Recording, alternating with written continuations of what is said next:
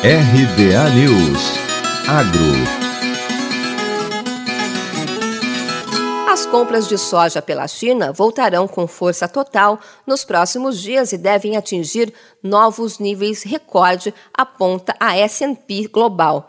O motivo que embasa a projeção de uma das mais importantes e conceituadas agências de análises mundiais é o controle dos casos de uma peste suína africana no gigante asiático, ressalta a consultoria TIF Agroeconômica. De acordo com a S&P Global, a economia chinesa se recupera rapidamente da pandemia conforme medidas rígidas de quarentena e diretrizes foram seguidas por produtores.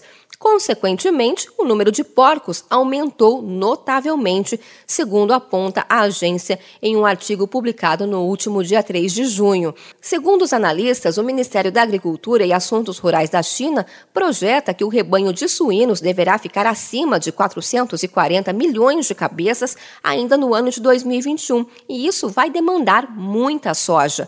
A análise da S&P Global aponta que à medida que a China transforma mais de 80% da da soja importada em ração animal, a previsão da demanda de importação para a soja disparou simultaneamente com o aumento de números de suínos. A consultoria lembra que a peste suína africana ainda não foi totalmente eliminada da China, mas a epidemia foi controlada com as medidas governamentais, caindo para apenas 10 casos neste ano, de acordo com a agência de notícias Reuters.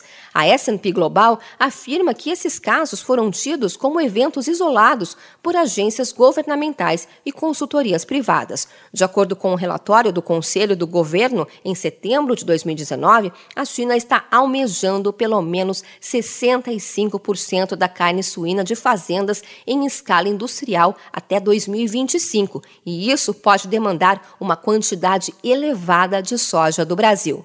De Campinas, Luciane Yuri.